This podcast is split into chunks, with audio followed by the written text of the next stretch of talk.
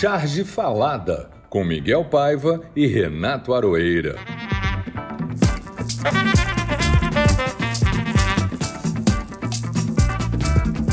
Olá, pessoal do traço, ou como diz o Art Spillman, bebedores de tinta e empurradores de pixels. Ele me encontrou uma vez no saguão do hotel que eu fui entrevistar ele para bundas. Oh, a fellow ink drinker and pixel pusher. a coisa dele. Semana fascinante, né? Como diria o Mr. Spock. Depois daquele cambalear pela Europa do Bozo e a caterva dele lá, a gangue, vexame em cima de vexame, asneira sobre asneira, isolamento, muita vergonha, mó bad trip, literalmente. Aí vem o Lula de chapéu, sobretudo, redondinho, arrebatando os corações sociais-democratas. Eu dei um Google nesse plural aí para saber se era social-democratas ou sociais-democratas. Pelas Europas, né? Dobrou a Catanhede, Miguel, dobrou a Catanhede. E isso deixou os coleguinhas de álbum de figurinhas, porque aquilo lá parece um álbum de figurinhas, né? As figurinhas ali a Catanhede soltou o verbo, todo mundo atônito, os olhos arregalando. Parecia aquele meme do Lula que a gente já usou aqui, né? Não olhe para ele, filho, senão tarde demais, o menino já está cantando Lula lá. Era Catanhede cantando Lula lá. Bom, tirando o inusitado, o, o a, anedota, o, o, burlesco da coisa, a gente pode até concluir algumas coisinhas aí, né? Que uma parte da imprensa começa a encarar de outra maneira a eleição que vem por aí. Isso é bom. Eu vou deixar o bezerro de ouro para a gente discutir depois. Aquilo também é uma tremenda de uma palhaçada. Está mais na linha do mico e do bundão do que qualquer outra coisa. Mas, de qualquer modo, foi uma semana que, não vou dizer que lavou completamente, mas que deu uma boa arejada na minha alma. O que, que você acha, Miguel? Sua alma também está mais leve? A aura está menos carregada? O astral mais para cima? Como é que tá? Não, realmente está. Eu tô, eu tô me sentindo mais assim. E olha que você nem falou da viagem do Bozo ao Oriente Médio. Você citou a viagem anterior. Não, mas aí, aí nós íamos baixar o astral e não subir, pelo amor de Deus. Ele foi lá nas ditaduras árabes, que são o desejo dele. Ele, na realidade, queria ser um sheik, né, para exercer seu autoritarismo, sua misoginia, o seu sonho fascista de mito motociclado. Né? Mas foi uma semana surpreendente dessa imprensa tradicional que começou ignorando totalmente totalmente a viagem do líder das pesquisas às eleições e passou a tecer loas inesperadas. Finalmente, o reconhecimento, apesar das loas, também ao juiz ladrão Sérgio Moro, em campanha com o economista da ditadura, Pastore, que eu nem lembro o primeiro nome dele, que achou, Aroeira, achou, Celso, Celso Pastore, que achou que o auxílio emergencial beneficiou mais gente do que era necessário. Eu acho inacreditável a falta de pudor dessa gente. Mas o esperar o quê dessa turma?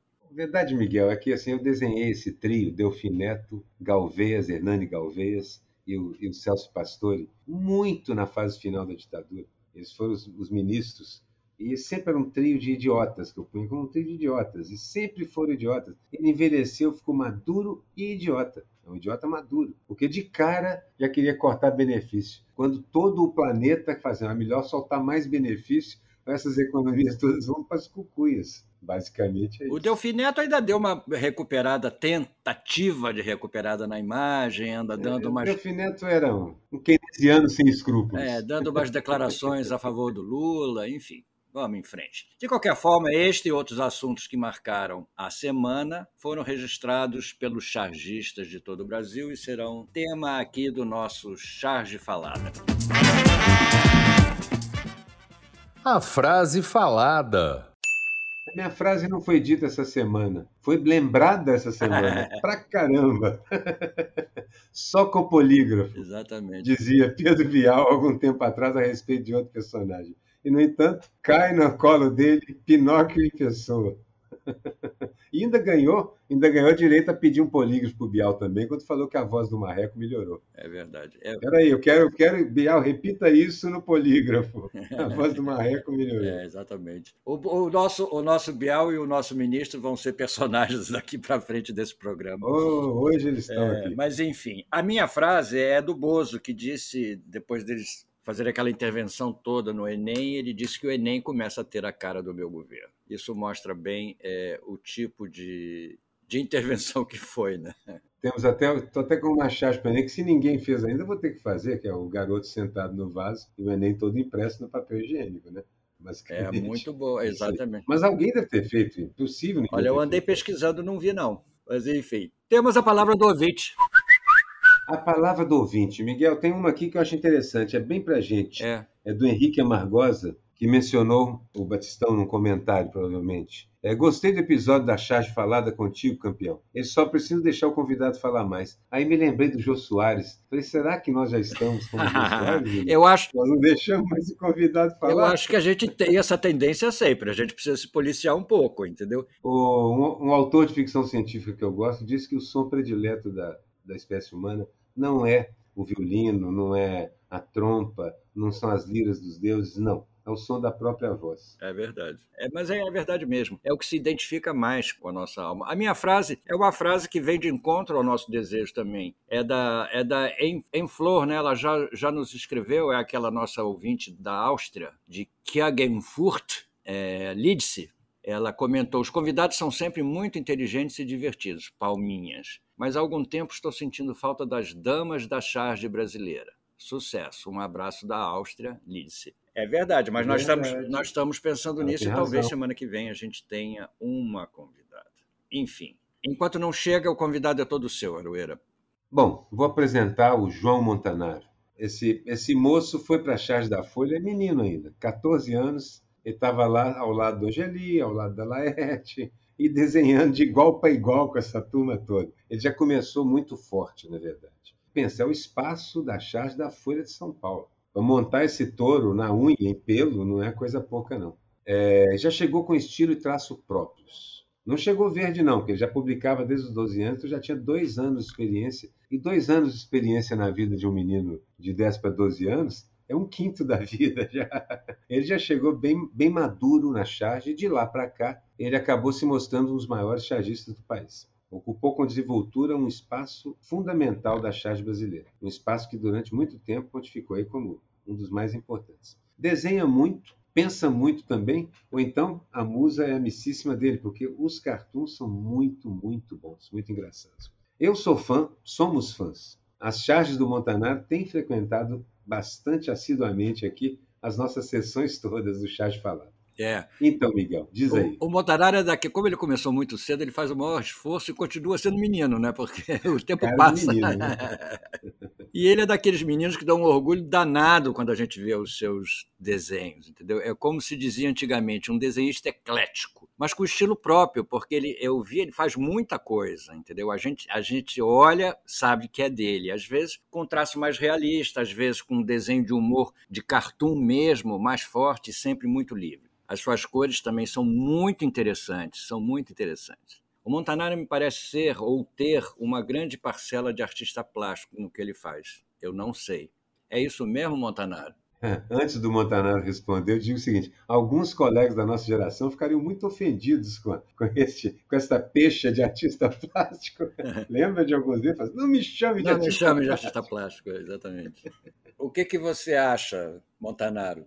Uh, eu sempre fui o pior aluno nas aulas de artes, eu nunca considerei fazer artes plásticas na faculdade, assim, nunca, em nenhum momento. É, mas eu não sei, eu, eu, eu, acho até legal ouvindo, assim, agora, não sei. Eu, eu acho que por ter começado a desenhar muito cedo, ter começado a publicar muito cedo, eu ainda queria experimentar muito, sabe? Eu ainda queria brincar de outras coisas e estava sendo bombardeado por informação de forma absurda, como toda criança hoje em dia é. Então, era meio que, para mim, muito difícil me manter num estilo, me manter num, num querer só. Então, acho que meio que isso vazou pro trabalho, assim. É, a coisa que eu mais gosto de fazer é poder experimentar é, desenhando. É, a gente percebe. Acho que é por aí. Então, obrigado. Eu acho que eu, eu, eu levo como, como uma coisa positiva.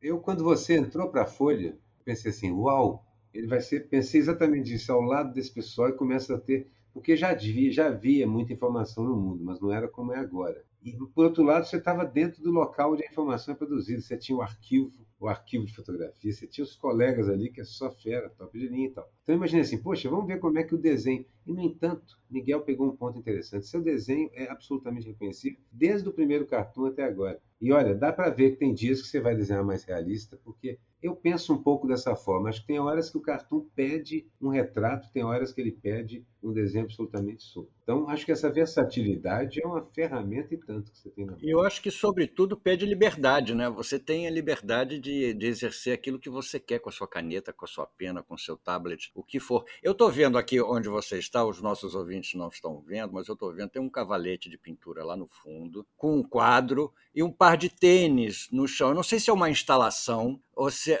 simplesmente. Aquele quadro é seu, Antana?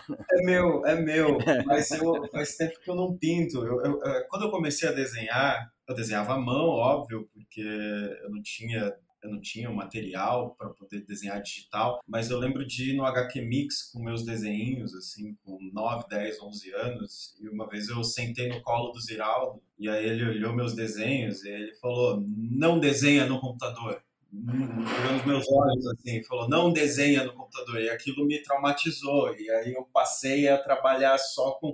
E aí eu conheci o Orlando Pedroso, ele me levou no estúdio dele, me mostrou um monte de coisas. Eu fiquei apaixonado por aquilo e eu passei a só fazer coisa à mão. Eu, durante os meus primeiros anos na Folha, eu desenhava com aquarela, nanquim, escaneava e colocava. É, mas aí, eventualmente, eu fui pegando gosto pelo digital e pelas possibilidades do digital e acabei deixando de lado essa, essa coisa mais à mão. Mas eu, eu ando tentando retomar, assim, eu acho a, a pintura... Que o, que o Geraldo não te ouça. Mas é verdade, isso é uma, meus filhos me disseram isso uma época também, para eu voltar a desenhar no, no papel e eu divido hoje as minhas coisas. Tem coisas que eu faço, eu desenho no papel sempre, o traço. As cores, às vezes eu boto no papel, às vezes eu boto no computador, mas eu divido, depende da minha vontade de fazer, entendeu? Então é, fica muito nisso. É. Não se deve recusar a tecnologia de forma nenhuma. Mas eu penso que para aprender, para você entrar no mundo, você tem que experimentar é quase que historicamente como a gente fez. Você começa rabiscando você, a partir do rabisco, você vai traçando, buscando papéis, aquarela. Trabalhei desse jeito mesmo, as aquarelas, as eco, Ecoline. O mundo da Ecoline, para mim, foram alguns 20 anos da minha vida no paraíso, a Ecoline. Por outro lado, o digital também tem possibilidades. Aqui, breve a gente terá a pintura de imersão. Então você vai pegar um pincel tridimensional na sua mão e vai pintar em volta de você tridimensionalmente. Breve não, já se faz isso agora. Breve será acessível a um artista comum, feito nós aqui. Então acho bacana essa combinação e acho que não se deve recusar mesmo não, mas deve-se sempre voltar ao papel. A mão precisa de treinamento. Ou eu estou usando agora uma, uma, uma, mesa digitalizadora que é um papel. Agora eu olho para ela, não preciso mais olhar para a tela do computador enquanto desenho no meu colo. Agora eu olho para ela. Então, de certa forma, eu voltei a ter a sensação do papel. Eu estou olhando diretamente para o que eu estou fazendo. Mas é gostoso. Eu, na verdade, de vez em quando brinco até de pintar óleo.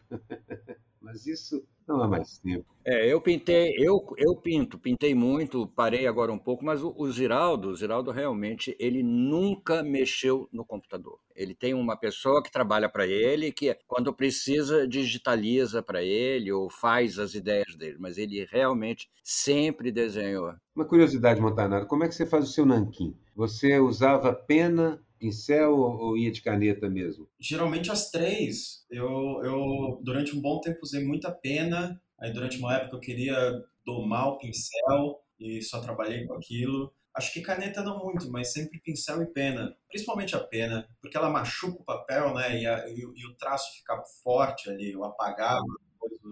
O traço do... abre, né? Você uhum. engrossa, afina ele conforme a pressão que você faz. É, realmente a pena é um instrumento maravilhoso. Sim, sim. E às vezes eu passava a borracha em cima do pincel e aí às vezes apagava, é, ou passava tinta e também apagava. Então eu gostava da, da, da coisa bem. Eu, eu, eu, nunca gostei de usar corretivo, eu preferia jogar o desenho fora do que, do que passar um corretivo. Eu gostava da coisa perfeitinha na minha frente, assim. O Fortuna, o grande Fortuna, usava guache branco. Ele desenhava slow, solto, solto, solto, solto. Aí ele vinha com guache branco e ia tirando tudo aquilo que ele não gostava. Tem uma história da Laerte, eu acho que ela contava que estava num salão de Piracicaba, alguma coisa do tipo, vendo os desenhos, ou, ou, conversando com Fortuna, e aí fala, não, mas como é que, como é que você consegue toda, tudo isso daqui fazendo esboço ainda por baixo? Como funciona? E aí o Fortuna respondeu, esboço? é, não, não, desenhava antes nenhum tipo de. de... não, ele desenhava o, direto. O Enfio, os originais do Enfio tinham cinco, seis camadas de pedacinhos de papel colados em cima do outro, porque ele corrigia e colava o papel por cima.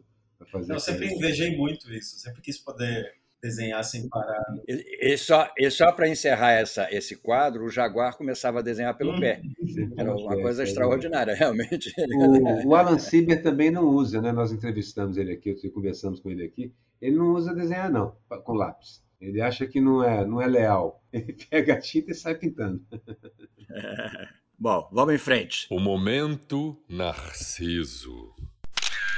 A minha não é nem uma charge é, é, especial, mas eu, eu, eu, foi uma charge que eu fiz uma homenagem ao Lula, a viagem dele, o sucesso da viagem dele à França, sobretudo. E eu botei o Lula vestido normal, com a echarpe dele, é uma, é uma faixa presidencial, está amarrada no pescoço, e ele dizendo Le vrai Brésil, c'est moi, o verdadeiro Brasil sou eu, entendeu? Que resume bem é, é, a, a, impressão que deu a viagem dele, né? E, mas eu gostei de fazer o, o, desenho dele, foi muito simpático. Sim, fica. Eu me lembro de ter feito o Tancredo quando ele foi eleito. Ele viajou pela Europa, também pelos Estados Unidos, muito elegante, de chapéuzinho, echarpe, sobretudo.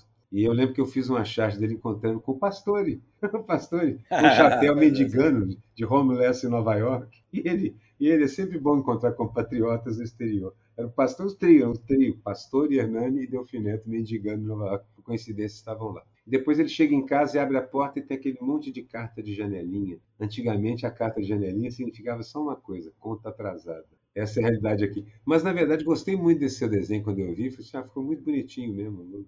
A minha charge foi minha volta da, da minha pequenina semana de férias aí. E aí eu volto e a notícia que me atraiu mais atenção foi o, o Bial entrevistando o Moro. E falei assim, olha só, agora que ele precisava de um polígrafo, né?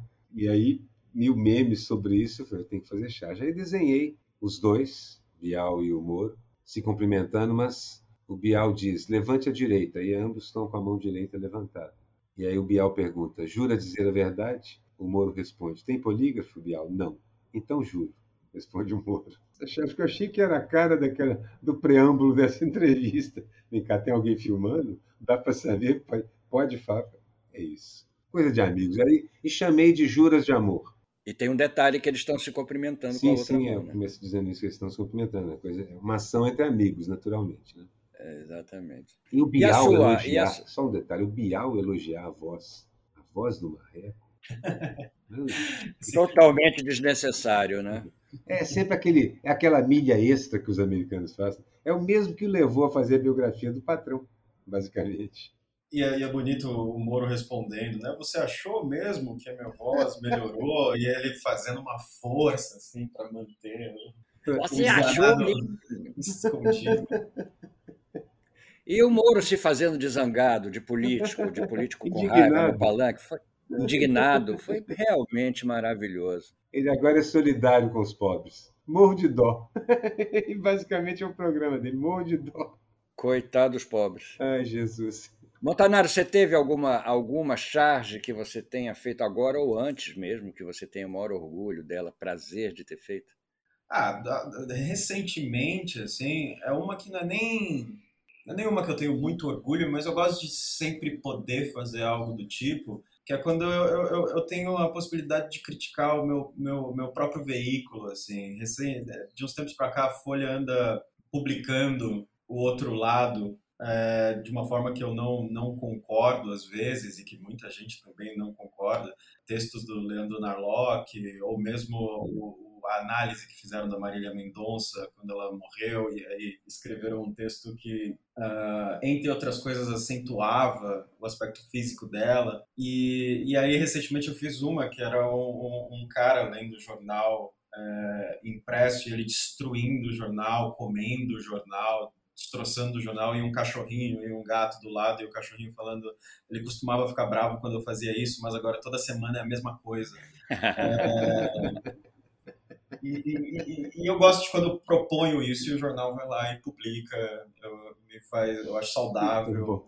Eu gosto de quando eu proponho isso para o jornal e eles gostam e publicam, porque né, me dá espaço também comentar, entre outras coisas, é, o próprio veículo, qual é o trabalho. Uh, então, né, quando rola eu, eu, eu, gosto. Foi recentemente uma coisa que eu curti. E eles reclamam, Montana? Não, não, não, maneira? não. Não costumo reclamar, não. E já fiz outras que são bem mais, mais ácidas, assim. É, teve uma vez que eram foi alguma foi uma das primeiras manifestações contra o Bolsonaro durante a pandemia foi todo mundo de máscara e tal e pegaram a capa dos três maiores jornais o Estadão o Globo e, e, a Folha a Folha tinha dado foto o Estadão tinha dado uma notinha acho que o Globo tinha dado uma notinha e, e o Estadão nem falava sobre a, a manifestação na capa. E aí eu fiz uma série de pessoas no metrô lendo o jornal e aí o primeira a primeira capa era alguma coisa aconteceu ontem ontem, aí a segunda capa do outro jornal, é, alguma coisa talvez aconte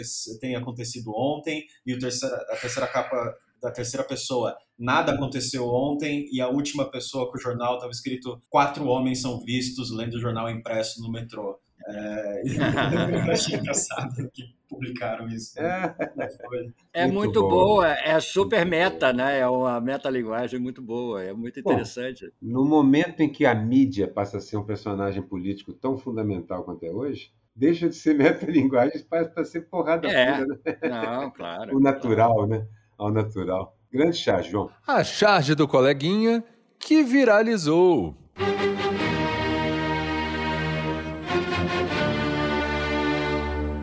Quer começar, Miguel? Quero. Eu, eu vi essa, essa charge é, no, no, numa postagem da, da Eliana Caruso, a, a mulher é, parceira e resolvedora de problemas do Chico Caruso. A Eliana Caruso postou uma charge do Jaguar que é muito boa, que é o Bolsonaro com, com o Bolsonaro, uma estátua do Bolsonaro com os dedos para cima. Fazendo arminha. Fazendo arminha de bota, de espora, é, estada, estátua equestre do presidente 00. Aí tem duas pessoas, aqueles personagens, uma delas é o Jaguar, né, falando, né? E uma pessoa dizendo assim: cadê o cavalo? E o outro pergunta: e precisa? Eu adorei isso, equestre, muito bom. É, tá de botas e esporas. É, e não tem o cavalo, claro, não, entendeu? Então, com as pernas abertas. É. Eu queria aproveitar, queria aproveitar fazer uma, uma menção aqui ao nosso, ao nosso coleguinha Brum, que além de ser um excelente chargista, tem nos ajudado muito no Brum é especialista. Ele é uma espécie de porta-voz de todos os cartunistas. Ele conhece todos e tem o contato de todos. Então sempre que a gente é, sempre que a gente precisa de alguma coisa, a gente pede ao Brum e ele não, às vezes não imediatamente, mas em seguida ele, ele resolve. E ele publicou uma charge muito boa, que é um, um presidente no cantinho do pensamento da sala de aula, com um chapéu de burro, com a faixa de presidente, e no quadro negro está escrito várias vezes assim: o Enem mede conhecimento. É, não não não mexer devo, não é, devo respeitar a educação devo respeitar a educação do país. Várias vezes várias vezes quadro nos dois quadros cem vezes. a média. É, é e é um desenho muito bonito muito limpo assim com uma sombra projetada na parede. É muito bonito merece o nosso destaque aqui e aproveito para agradecer ao Bruno o, o Bruno é o nosso mailing list, ele é, sabe onde está cada cartunista e cartunista do país. É Inclusive, o Boltanaro, ele, ele passou imediatamente o contato.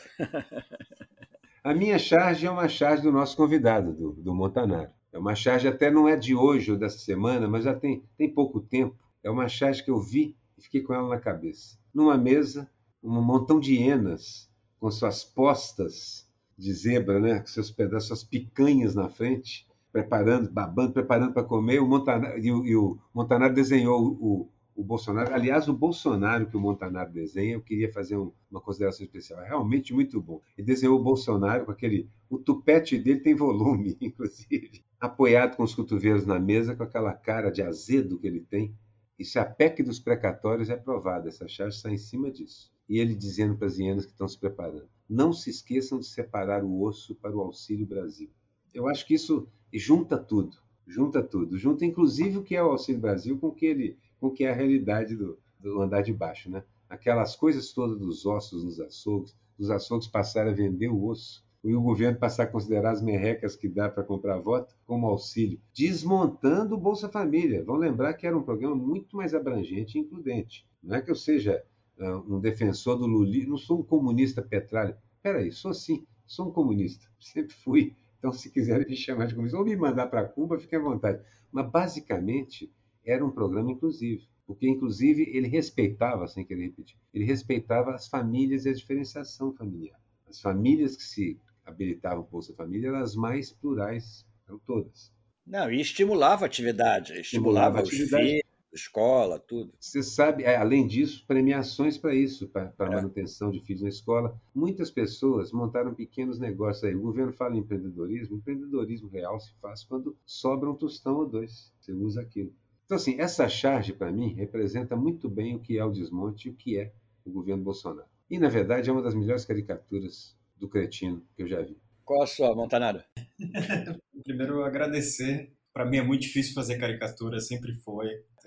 Ter essa resposta, ainda mais de você, eu fico muito feliz. A minha é, é difícil, porque eu, eu acabo dividindo espaço com sabe, colegas incríveis, mas dentre esses colegas tem a melhor chargista do, do, país, na minha opinião, que é a Laerte, que mesmo quando não parece inspirada, é uma coisa que é, é muito fora da, da, da, curva e é muito sutil e, e, e faz parecer fácil. Aqui ela publicou essa semana do Enem com a cara do governo e aí é um monte de, de, de tourinhos estúpidos. Ah, é lindo que é. Que colocaram aqui no centro de São Paulo, na, na frente do, da, da Bolsa, é, rumando para fazer o Enem, assim, entrando pela, pelo portão da escola. Eu achei que, que é muito. Essa capacidade de poder ligar assuntos e ainda fazer isso de uma forma, sabe, quase que sem palavras, eu acho que é sempre muito, muito incrível. E também me dá, me dá gás para tentar fazer é, algo do tipo ou, ou, melhor quando é a minha vez de publicar. Assim, é sempre bom ter colegas muito bons uh, publicando junto, porque você se vê motivado a, a tentar fazer tão bom. É verdade. É muito... A Laerte ainda faz isso, assim, tanto diretamente na charge, quanto nos cartuns filosóficos que ela vai fazendo, que me deixam pensando cinco, seis dias. E, caramba, que coisa impressionante. Além, né, Montanaro, né, Miguel? Que desenho, né? Como é que consegue ser anatômico e perfeito na anatomia, assim, com quatro traços? Que lá está tudo, toda a musculatura toda está ali, com quatro traços. Impressionante. Laerte é fora da linha mesmo, fora, fora da curva completamente. A charge histórica. Eu tinha até escolhido uma charge da, da Laerte, é, que é muito boa, e que eu vou contar depois, entendeu? Mas hoje eu fui vencido pela, pela charge do André Damer, pela tira do André Damer, que ele, que ele publica no Globo, da série O Corpo é Porto. E a tira é a seguinte: apenas dois homens sobreviveram ao fim do mundo. Aí tem o desenho. O desenho assim, é um desenho de árido, de árvores cortadas, de ossos, caveiras, e um cara muito forte segurando pelo pescoço um cara mirradinho, pequenininho. São os dois sobreviventes. E o cara muito forte diz pro mirradinho assim: Você vai trabalhar para mim.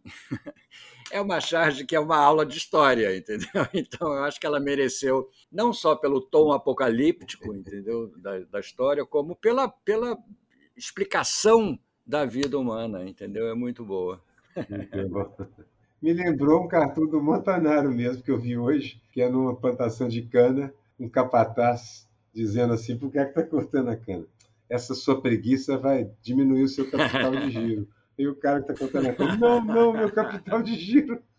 Muito bom. Eu fiquei rindo por causa dessa charge. Porque, pelo amor de Deus, nem era para ter entrado aqui que eu escolhi outra. Outras, na verdade, escolhi duas também. Miguel, conta a outra primeira charge, porque é muito boa também. Ah, pois é, a da, a da, da Laerte. É, eu não me lembro que eu apaguei ela, mas ah, é uma. Eu conto, está comigo aqui. Conta, conta aí, conta aí, eu não sei os detalhes. Numa, numa urna, numa, aquela câmerazinha que eles fazem com, a, com a, o papelão, né, para proteger a urna, tá lá o papai com o neném, e o papai é claramente óculos escuros, aquele cara. É o tiozão do, do pavê, que está ali com o neném no colo, assim. É esse que o papai quer. É visto meio de cima, assim. É esse que o papai quer. Aperta o verde. Aí a cara do menino está de, olhando. No segundo quadro, o cara insistindo, aperta o verde, e o menino já com um ar meio de desgosto. E no terceiro quadro, a câmera se afasta um pouco, tá tudo tudo sujo ali, vomitado, e assim, tem um pano, a criança vomitou. Basicamente é um bolsonarista levando a criança para votar no Bolsonaro. Aperta o verde, E, e o vômito é verde. Vômito é verde. Ah, Laerte realmente é uma surpresa. Como diz Montanaro, até quando não está inspirado, putz, está quilômetros à frente. É, e essa charge eu tinha separado pelo caráter histórico dela, falando das eleições, da urna eletrônica, entendeu? E de tudo mais. Bom, eu escolhi duas charges históricas. Fui escolher uma do Montanar, que eu fui atrás de uma em especial, que é a charge da onda, que é uma obra-prima, até hoje considero uma maravilhosa charge, absolutamente sensível, inteligente, uma sofisticação danada. Você fala assim, pô, isso foi um moleque que bolou essa charge toda e que desenhou esse desenho todo. E a charge, ele pegou a gravura famosíssima da onda, desenhou a, a, de novo e colocou o desastre no Japão, que era o maremoto, era o tsunami que atingiu o Japão alguns anos atrás. Já tem um bom uma boa quantidade de anos, aliás. Não me lembro é. exatamente é. quando foi. Um desenho muito bonito, elegante, a onda está lá. E, sinceramente, essa charge acabou me surpreendendo mais pela polêmica, porque as pessoas consideraram aquilo, que a charge era, era insensível, que fosse. Aliás, essa charge é uma das charges, olha o papel histórico dela, que inaugura a sensibilidade exagerada, a hipersensibilidade que os tempos modernos têm. Que, na verdade, está acabando, de certa forma, com a charge, porque muitos jornais estão desistindo de bancar um montão de grupos que geralmente são atingidos pela charge. É uma coisa mais complicada. Eu não, não julgo. Você sabe como é, a gente já conversou tantas vezes aqui sobre, sobre a questão do politicamente correto, mas há um excesso de sensibilidade que muitas vezes é mal colocado e que, na verdade, atrasa o avanço da humanidade e não adianta. Não tem nada a ver com, com sensibilidade, tem a ver com censura mesmo. Então, essa charge é histórica principalmente por causa disso. Ela, ela de certa forma, inicia a onda literalmente, de, de sensibilidade exagerada em relação à charge, que vai culminar com o Washington Post retirando a charge do seu jornal principal. E outra também do Montanaro, que ficou lá, eu vi de Ampassan falando, eu tenho que levar essa para o programa, que é o Oli e o Queiroz na cela, sentados naquela cela, desenho muito bom. Como você falou, Miguel, às vezes ele solta o desenho, às vezes chega quase no realista, às vezes vai para é, caminho, sempre reconhecível como Montanaro. E está o Oli olhando sentado assim, falando assim, na casa do advogado, gostei do seu estilo. Quer dizer, onde o cara é. esconder? Maravilhoso. Achei é uma grande bom, charge é que merecia voltar para cá. Muito e aí, Montanaro, que charge histórica de alguém aí você achou? Ah, eu, bom, acabei pegando duas, poderia até pegar três, assim, mas tem umas que sempre ficam na minha cabeça, sabe? Eu acho muito perfeitas, assim, muito simples. É, uma é do Enfio, que é aquela clássica lá, que são os dois carinhas de cartola, é, os famigerados carinhas de cartolas que tinha que desenhar durante a ditadura, né, para representar o poder. E aí era Eureka, finalmente o sistema ideal, nós é que escolhemos o povo. Eu, é, é, é, eu sempre achei tão simples e tão boa, e é o tipo de charge que sempre é possível voltar, assim, ela serve para, é quase um cartoon, né, porque ela serve para qualquer momento, e, e às vezes me vem ideias parecidas, assim, eu fico, não dá para fazer, porque essa daí já foi, já foi muito bem feita. É, uma outra que eu sempre vem na cabeça é uma do Angeli, que é do Dia da Consciência Negra, que é só Dia da Consciência Negra, e ele vai lá e desenha, um, aquele desenho meticuloso, absurdo dele, é, uma praia lotada, e são todos brancos, e os únicos negros são o pessoal vendendo coisa é, e trabalhando. É, essa é maravilhosa. E é, e, e é genial. É assim, assustador. É genial. É, é, realmente, sim, esse é um bom adjetivo. assustador, porque é muito bom, é muito certeiro, é só imagem, é o tipo de coisa que né, você fica querendo ir atrás e é sempre muito difícil de fazer. Então, essas duas, assim, para mim, são umas que sempre ficam pairando na minha cabeça quando eu tô tendo que desenhar. Muito bom, muito bom. Bom, vamos em frente. Então eu assumo porque essa é uma sessão que o Aroeira não participa. O que não teve a menor graça. Eu viro de costas, vocês não estão vendo, mas eu estou de costas e de braços cruzados. diga aí, Montaná, diga o seu, o seu, os, o que aconteceu que não teve a menor graça para você essa semana. Depois eu digo o meu. Eu acho que toda essa, essa novela que está se mostrando do Enem, e principalmente a, a matéria da Piauí mostrando as questões que foram, né, entre aspas ou sem aspas, censuradas da, do exame é muito absurdo, é muito indignante, assim, e, e, e ver até onde isso, esse projeto está chegando, quão difícil vai ser depois, né, desmontar, foi a coisa que me deixou essa semana bastante, né, enraivecido. É, curiosamente, foi a minha, minha, eu escolhi também essa intervenção do Enem por parte do, do governo, é engraçado isso, né? Eles quererem mudar a história é, é, mudando o nome, né? Trocar, em vez de golpe militar, revolução, como se isso fosse alterar o que aconteceu, né? Eu acho isso sério, grave e ameaçador. Como é que alguém vai se sentir livre para escrever uma redação tendo esse dedo apontado para ele, entendeu? Da, da, censura, do controle, entendeu? É muito, é muito difícil. Eu espero que esse, essa fase que nós estamos vivendo esteja chegando ao fim. Você também, né, Aroeira, pelo jeito. É, sim, mas eu acho que, que isso gerou um grande problema jurídico, porque o Enem vai ser contestado juridicamente. Sim, certamente. Por conta do, da matéria da Piauí, do vazamento, que o presidente da República não tem o direito de ver nenhuma questão do Enem antes. Não. Isso ele não pode fazer. Então, o que eu vejo é o seguinte: ele causou um grande problema, porque, vamos pensar, por pior que seja o Enem, a quantidade de gente que se programou para fazer, embora esse seja o Enem com a menor presença de jovens. Número de inscritos, e mais. É verdade. E é um Enem onde, onde caiu radicalmente o número de jovens oriundos dos andares de baixo da sociedade, porque não tiveram condições, às vezes nem financeiras. Então foi um Enem tão, tão afunilado para selecionar, aquele, como, como no cartoon do Enfio, para escolher o povo que vai para a universidade, e não o contrário, né? Pois é. Então, assim, concordo com você que se eu fosse escolher um momento, seria isso. Mas eu acho que isso causou foi um problema jurídico, porque isso vai, isso vai chegar no Supremo Tribunal com contestações e o escambau. Bom, mais uma coisa da incompetência desse governo. Isso vale para o lado bom também, porque o governo privatiza a Eletrobras, mas na verdade não consegue vender porque ninguém acredita na segurança jurídica daquela privatização. Entende? Eu vou comprar um negócio que eu não sei se o dono ou o pseudo-dono podia vender, e assim por diante. A utopia do Aroeira. Bom, eu não escolho essa, essa, essa, essa, essa sessão, mas eu contraponho com a minha utopia realizável da vez.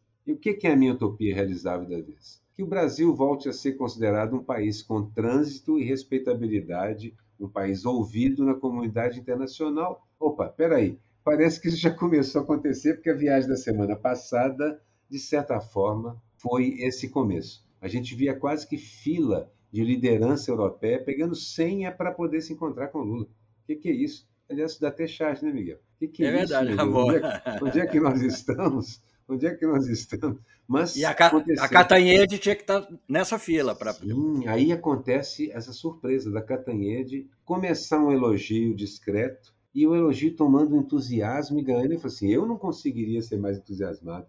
Eu tenho uma visão mais crítica de mim mesmo. do que isso aí. Muito Mas, em todo bom. caso, me impressionou muito. Então, minha utopia, brinco aqui dizendo que ela já está realizada, mas não está, não. Mas ela é possível de ser realizada. O Brasil é um país muito grande, interessante. Se você fizer o básico, ele funciona bem, começa a comerciar com o mundo de uma forma mais elegante, melhor, menos destrutiva do planeta, menos campeã de exportação de comida e a gente morrendo de fome. Isso é ridículo. Isso é, isso é tão ridículo que não, não dá para comentar muito. O bundão da vez. É o quadro que a gente adora.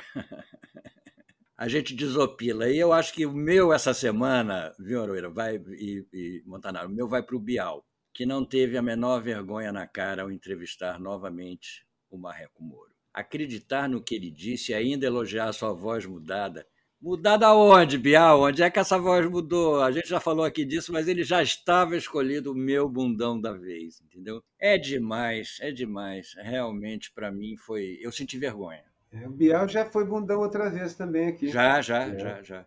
Foi bundão quando ele disse que ia entrevistar o Lula só com. Só com polígrafo. Só com polígrafo. É, é eu, eu acho que eu, eu, eu escolho o mesmo também. Quizá até dou um pouco pro, pro próprio Moro, porque é muita cara de pau. É, quando perguntam se ele, se ele interveio na, na, nas eleições passadas, ele disse que não, estava só fazendo o trabalho dele, que não tinha nada disso, claro. É, mas sim, os dois eu acho que nessa semana não, não tem contestação. É verdade. É, é o verdade. Moro estava só fazendo o trabalho dele, que é quebrar as pernas do centroavante. Era isso que era o trabalho dele, quebrar as pernas do centroavante. Muito bom, perfeito. Olha, eu fiquei na dúvida. Bial, Moro, Ou a própria TV brasileira, que passou aqueles dois primeiros dias, nem sabia que o Lula estava viajando. Estava onde? Onde ele foi? Que negócio é esse? Não deram nada. Até que a explosão da Catanhede mudou o quadro todo. Mas até ali ninguém tinha falado nada, não aconteceu, não existiu. E se não está na TV, não aconteceu. A síndrome do avestruz televisivo, né? Então fica sendo esse trio. Mas acho que é, já que temos dois votos para o Bial e dois para o Moro, porque indiretamente eles votaram, eu vou dar mais um voto para o Bial e mais um para o Moro, só para eles levarem a tríplice coroa para casa. Mas você sabe que a TV Globo começou lentamente a falar sobre a viagem. Primeiro citou que, o, né? é, que o Lula estava viajando e que o Alckmin seria, estava sendo estudado para ser vice na chapa dele. Aí não teve jeito. E eu acredito que tenha havido também uma revolta interna dos próprios jornalistas da, Olha, da Globo. Na verdade, o que eu soube é que, na verdade, não foi uma decisão editorial, foi porque eles precisaram os locutores e apresentadores precisavam ser preparados psicologicamente antes para dar notícia sobre o Lula. Eles não conseguiam nem pronunciar o nome Lula. Então, na verdade, teve que ter fonoaudióloga, teve que ter psicanalista, teve que ter muita coisa. Pagando mico. Qual foi o seu? Diga lá, Aroeira. Bom, o meu, meu, meu mico, o mico da semana para mim é o bezerro de ouro. Você botar aquela cópia mal feita, uma cópia ainda esteticamente inferior àquela coisa que já não é bonita, aquele touro lá de, lá de Wall Street. E é uma espécie de. Na verdade, é um touro vira-lata, né? Deviam ter, deviam ter feito o estado de um vira-latinha, porque, sinceramente, é vergonhoso fazer aquilo. E é claro que o MTST, no momento, eu acho que é o grupo social brasileiro que mais sabe quem é o inimigo, foi diretamente lá para a porta da Bolsa, que eles já invadiram uma vez, e despregar no, no, no boi os cartazes e a, e a palavra fome. E fizeram um churrasco. Fizeram, fizeram um churrasco. churrasco. Porque ali é onde a fome é produzida. Quando a gente para para pensar de verdade, a fome no mundo é produzida onde os caras negociam até o futuro. E tem gente que aposta num futuro horroroso, se der um futuro horroroso eu ganho dinheiro, e outros que apostam num futuro muito ruim, se der um futuro muito ruim eu ganho dinheiro. É o pessoal aposta no pior muitas vezes. É, muitas é vezes. isso mesmo. E, ou seja, é um pessoal que está ali para produzir fome mesmo, industrialmente. A minha, o foi a viagem do Bozo ao Oriente Médio, com 100 pessoas na comitiva, aquelas ditaduras metidas à besta, com arranha-céus, ar-condicionado e praia artificial, quando o povo que construiu tudo aquilo vive e se alimenta em condições precárias. E o Bolsonaro ainda elogiou as ditaduras. Eu, fico, eu só fico feliz por uma coisa: o isolamento que ele está entrando é um isolamento daqueles que deixa o personagem meio maluco entendeu? Periga dele acabar internado, porque é, é o isolamento, é, ele é, é, um cancelamento, o mundo inteiro está cancelando o Bolsonaro. É verdade. Todo mundo saindo do grupo. É, exatamente, todo mundo saindo do grupo. França saiu do grupo. A saiu do grupo. A Espanha saiu do grupo. Todo mundo saiu É aquela charge maravilhosa do Frank, eu acho, né? Da, da árvore da Ilha Deserta, do coqueiro é. saindo Não, da ilha. Não, do, do Duque. Do Duque. o coqueiro abandonando a ilha onde o Bolsonaro está sozinho. O coqueiro saindo da ilha deserta.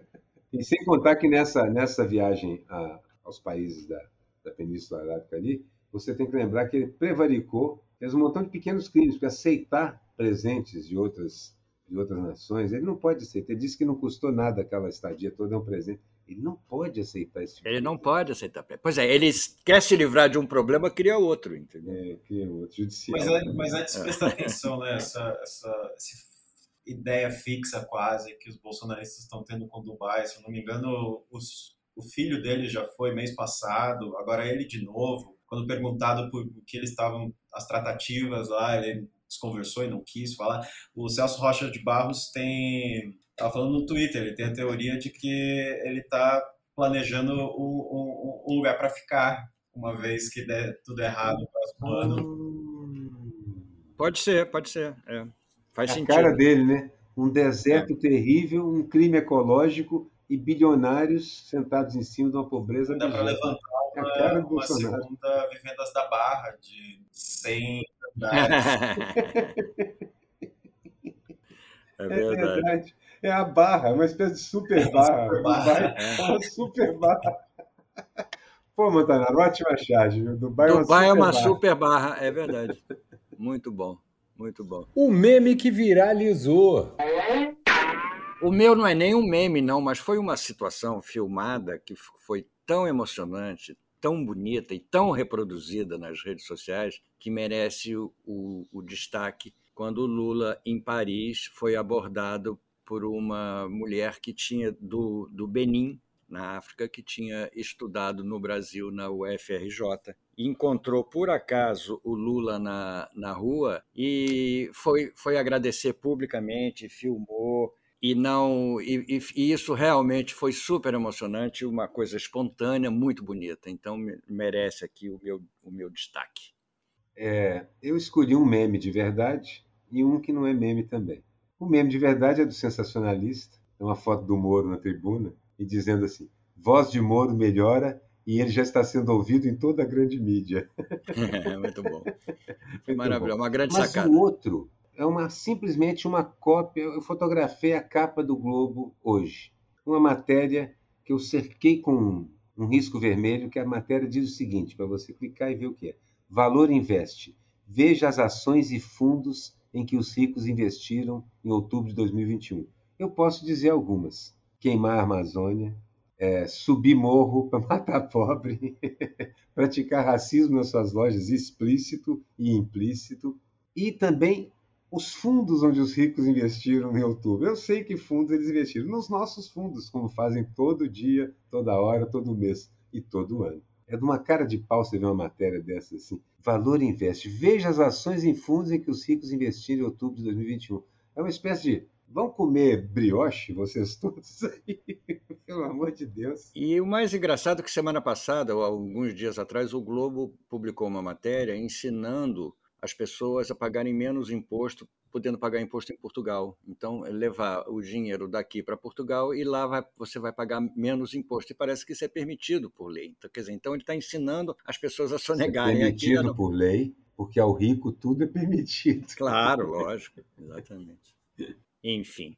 Montanaro, teve algum meme? Um meme é da semana passada, mas não sai da minha cabeça. É o Bolsonaro dando bom dia para todo mundo e falando do bom dia especial para mulher. Eu não sei se vocês já tocaram nesse assunto aqui. Já, já, semana passada. Nós não tocamos nesse assunto, não, mas certamente o Bolsonaro tocou e a primeira-dama deve ter reagido conosco. foi, foi uma parada que, quando eu vi, assim, é muito. me fez lembrar dos meus tios sem graça fazendo piadas. Depois, quando ele fala ainda, acredite se quiser, é um tom, é um tom jocoso, triste, assim. Eu fico às vezes meio mal com o personagem, porque deve ser muito difícil você respirar e soltar essas às vezes. É, mas foi uma coisa que não saiu da minha cabeça. Simplesmente não saiu. Também da minha, viu, João? A minha também ficou. Porque eu fiquei pensando assim, se fosse uma comédia americana, assim, você veria os ministros todos botando a mão na testa repentinamente. Paf! Na hora que o Bolsonaro falou, como? A primeira dama também, paf, todo mundo. Como pode dizer uma coisa dessa? Ela estava ao lado dele e, e, consta pela imprensa que ela ficou 24 horas sem falar com ele. 24 horas sem falar com ele. Bom, sem bom, bom dia. dia. Sem bom dia. Sem boa noite. Sem boa sem tarde. Boa noite, sem boa tarde respondi. Mas eu até, eu até comentei, assim, linkando o vídeo no Twitter, eu escrevi saudades de namorar. É... ainda ainda é uma espécie de amor. É isso aí, foi uma maneira melancólica da gente terminar o nosso programa falando Não, desse mas, assim, episódio. Assim, que lembrar triste. Que isso, que isso é um imbrochável. E como todos mentem sobre o sexo, pode, pode simplesmente ser que a primeira dama tenha escapado dessas. pode ser que ela tenha escapado dessas.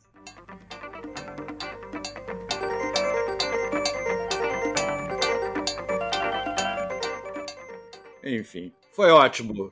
Montanaro, foi. Foi ótimo, mas eu queria pedir ao Montanaro para falar um tempão aí enquanto a gente descansa para nossos ouvintes não reclamarem mais que a é, gente. É, diga lá, Montanaro, o que você achou? Vai falando, você. Vai falando, Montanaro. Eu achei ótimo, eu achei ótimo. Eu fiquei meio. Eu, eu fico meio, meio tímido e aí acabo não falando tanto mas eu, eu fiquei muito feliz de participar. É, é, até engraçado o formato, né? A gente ter que escrever charges quando a gente está falando sobre elas e me dá muito a sensação de, de explicar uma piada. Porque às vezes é, tem muito do visual, do olhar e perceber na hora, e aí você tentar traduzir isso né, para a linguagem. uh, uh, me, me, deixou meio, meio ansioso, assim, de tentar. Não, eu, eu, gosto disso por tal motivo, mas tem muito a ver do olhar, tem muito a ver do desenho. Mas é, um, é, uma, é, um, é um desafio legal, é uma, é uma coisa massa. Viu, ouvintes? Às vezes os convidados não se sentem à vontade para falar mais. Não é culpa nossa. Vocês são ótimos e tal, é uma coisa interna minha, eu trato na terapia, eventualmente me chamem de nova criatura, minha voz vai estar melhor, vocês vão poder é, é elogiar aqui tal qual terapia. É. Nós estamos pensando em fazer um novo quadro chamado Charge em Terapia. Charge em Terapia é bom, é bom mesmo para nós esse programa é super divertido porque assim você tem que a descrição tem que mudar um pouco o timing do cartoon. Você tem que deixar o máximo que você pode deixar da surpresa para a frase final. E nem sempre é possível mesmo. Nem sempre é possível. É verdade é verdade. Tem que, a gente tem que aprender a contar a charge mas é um exercício interessante porque a gente sempre fez isso, né, Miguel? A gente começou o programa por causa disso. A gente sempre ligava uns para os outros para dizer: fiz uma charge assim assado, ou para perguntar se já tinha visto, ou para contar para o colega mesmo. Então, de certa forma, para nós foi trazer isso para o rádio. E como muita gente está fazendo outra coisa, o podcast, quer dizer, o formato rádio, é muito bom. Ela está ouvindo, ouvindo aquilo. Aos pouquinhos a gente vai conseguindo até uma audiência, né, Miguel? É, não, tá indo tá super, bem. bem. Ô Montanaro, o seguinte, eu desejo para você, apesar de você ser muito jovem, eu desejo muito sucesso, que você tenha ainda muitos anos de vida pela frente. Repita essa sua trajetória várias vezes. Você é muito talentoso e, e merece realmente é, o espaço que você conseguir conquistar. É sucesso, a gente adora as suas coisas, fique sabendo disso. Gente, foi ótimo, o bate-papo foi ótimo, maravilhoso. Até a próxima. Montanaro, muito obrigado. Renato Aroeira também. Estamos aqui juntos semana que vem. E o Chá de Falada é o produto da Rádio Garagem, o estacionamento do seu podcast. Tem a direção do Edson Mauro e a edição final da agência Miragem. Até a próxima, gente.